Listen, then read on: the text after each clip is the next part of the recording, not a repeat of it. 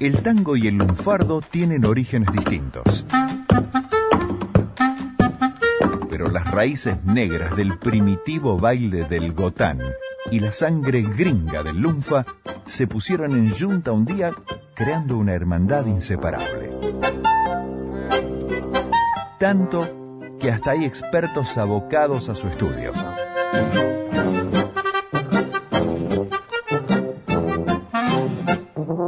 Por eso, y para que no te chamullen de grupo, los miembros de la Academia Porteña del Lunfardo llegan a la 2x4 y te baten la justa. Académica Susana Freire, ¿de qué tango vamos a hablar hoy? En realidad se trata de una milonga de Centella y Solari, que es la que eligió el académico Matías Mauricio y se llama Chacamento. ¿Qué es Chacamento, sí, Chacamento, otros dicen el Chacamento, pero en verdad le tengo que decir que esto que ahora vamos a escuchar como milonga, en verdad en sus inicios fue un poema, un poema en décima, de un libro de Julián Centella, el primer libro de poemas con el seudónimo Julián Centella, porque antes estaba otro seudónimo que él tenía, que era Enrique Alvarado, Ajá. donde hizo un libro en 1941, El recuerdo de la enfermería de San Jaime. Pero bueno, este es, es el primer libro de poesía, La Musa Mistonga de 1964. Y este poema en décima se llamaba De Mala. Ahora aparece en un disco entre prostitutas y ladrones, que en verdad tenía otro nombre, Julián lo explica ahí, así que dejamos a los oyentes que, que investiguen cómo se llamaba, cómo quería que se llame en verdad, y le puso Chacamento, o el Chacamento. Analizamos las primeras décimas, ¿no? Dice, salimos de Chacamento con el rengo camarano, que me dio el apuntamento con el frasquito y el nano. De campana vino el grano, funjo traba de voleo, al que yo le di golpeo. Qué camba la sacarola, de entrada pensé qué bola, y mirá en la que me veo. Personajes, ¿no? Parece que van, van a robar esto del chacamento, yacamento, ¿no? Decían antes yacar, Barcia dice que era sacar, ¿no? Que parece ser que viene del genovés, eh, que es como exprimir la uva para sacar el vino. Así que de alguna manera está, está diciendo esto de que hay que, que ir a sacar algo, ¿no? Hay que es, exprimir. es la acción de robar, ¿no? Hay que exprimir ahí, ¿no? Después dice el apuntamento.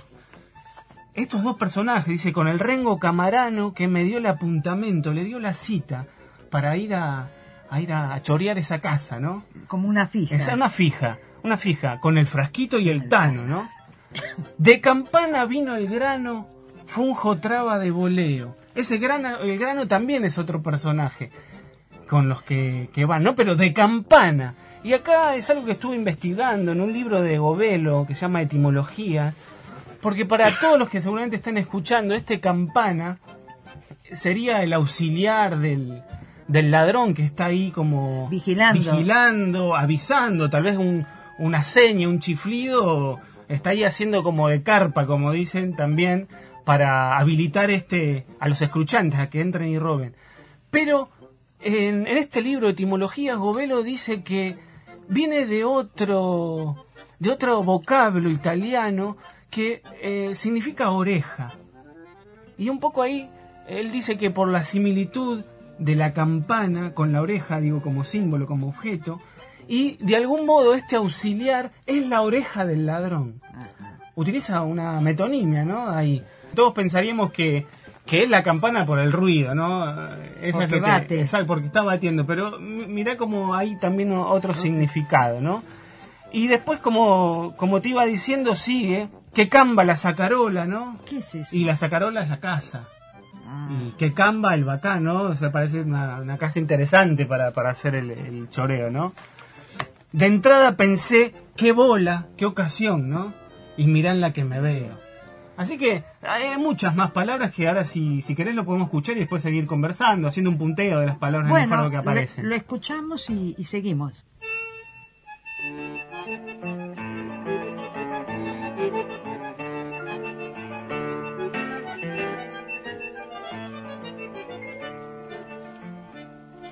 Salimos de Chacamento con el rengo camarano, que me dio el apuntamento con el frasquito y el tano.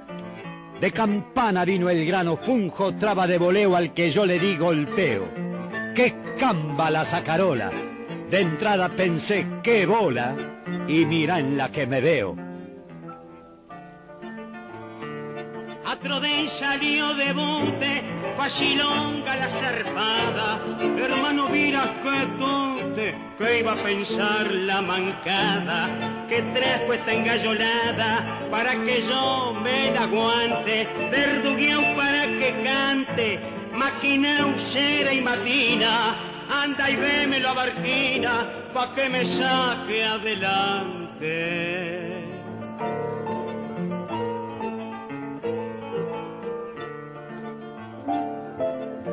Parlalo al negro Martín que me tire pa' fumantes. El que no es un piacentín en fija que irá de aguante. Chorede del tiempo de ante comprenderá esta pulera, alternativa rumflera con un rebote de cana. Con ser choro, ¿qué se gana?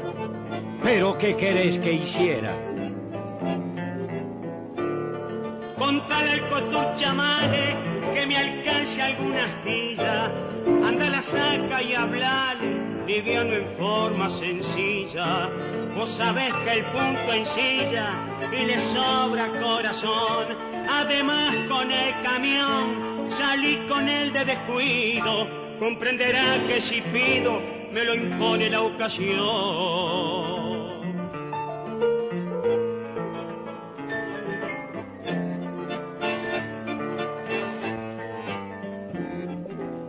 Frente a esta triste evidencia que me tiene hermano en vilo, ¿de qué vale la estridencia en fija me dan un kilo?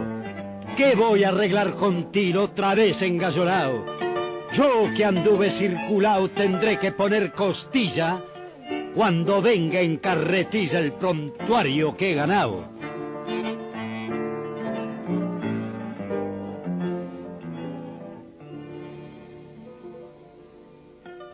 Noto, Matías, que hay un montón de términos. ¿Te puedo preguntar algunos que son poco frecuentados? Sí, sí, porque está minado, es increíble, ¿no? Piagentín. Sí, bueno, es el, el tonto, podría, podría ser, ¿no? El piagentín. Eh, eso lo dice Barthes, un- una persona inocente, una persona inocente, ¿no? Ahí. Chorede. Chorede es derecho al Sí, el, el. Mira, hay algo interesante acá en, en la segunda décima. Lo nombra Barquina. Ajá, ¿quién es Barquín? Barquina fue un personaje ya digamos que mitológico, ¿no? Porque el tango se, se cansa de nombrarlo, los estudiosos. Parece ser que era, parece ser no, concretamente era el ascensorista del diario Crítica. Carlos de la Púa, que trabajaba ahí como periodista, le puso barquinazo, dice por la manera en que se ladeaba cuando caminaba, ¿no? Y después, bueno, quedó Barquina. Y se dice también que Barquina es el que de alguna manera lo incita a seguir el camino del lunfardo a Julián Centella. Porque Julián Centella tenía lecturas eh, un poco más, eh, vamos a decirlo, entre comillas, intelectuales, se codiaba con otro tipo de gente, ¿no? Eso también algo desconocido, Julián, que se piensan que era solamente un bebedor eh, bohemio que andaba por los bares, ¿no? Era una persona, además de eso, súper culto. Pero Barquina parece ser que, que le dice, mira, por acá está tu beta, ¿no? Así que es interesante que, que aparezca este Barquina, que además también fue letrista, ¿no? Por ejemplo, ese hermoso tango No Placé, que lo canta NP, ¿no? Que lo canta Rivero hermosamente, ¿no? Así que bueno, otras palabras, eh, debuten, algo de excelencia, facilonga, fácil, la zarpada es meterse en el interior de, una casa, eh, los fumantes el cigarrillo, rumflera es la suerte inmerecida, ¿no? Él al final dice como esta, esta suerte Esquiva. esquiva que tengo, ya, contale al Cotur Chamale que me, que me pase alguna astilla. Él dice que tiene corazón y tiene ahí también un vento para, para ayudarlo, ¿no? Que cayó en cana. Así que bueno, esto es un poco eh, los lunfardismos que aparecen en esta, esta hermosa milonga de Julián Centella y Carlos Solari. ¿Y quién canta? El mismo autor, el mismo compositor, en verdad, Carlos Solari. Ajá. Sí, no, no es un cantor muy conocido de nombre, pero, Pero buen cantor. Interesante la unión entre el recitado de Julián Centella y, y el canto. Sí, bueno, ahí hay un sello magnífico de Julián que al decir él volteaba a los hombres y a las mujeres, ¿no? Así que lo embellece de una manera increíble. Y está muy bien que rescatemos la figura de Julián Centella, ¿no es cierto? Por todo el aporte al lunfardo. Claro que sí, es un personaje inolvidable, sobre todo en su oratoria y en sus textos. Eh, así que me parece que esta es una manera de descubrir una de las canciones no conocidas de él, ¿no? Como en su oficio como letrista. Así que bueno, espero que les haya gustado a todos y Bueno, vamos adelante. Gracias, Matías. Por favor. Conocer el Lunfa es conocer más y mejor a Buenos Aires y su gente. Gracias, Academia Porteña del Lunfardo, por el aporte de cada día.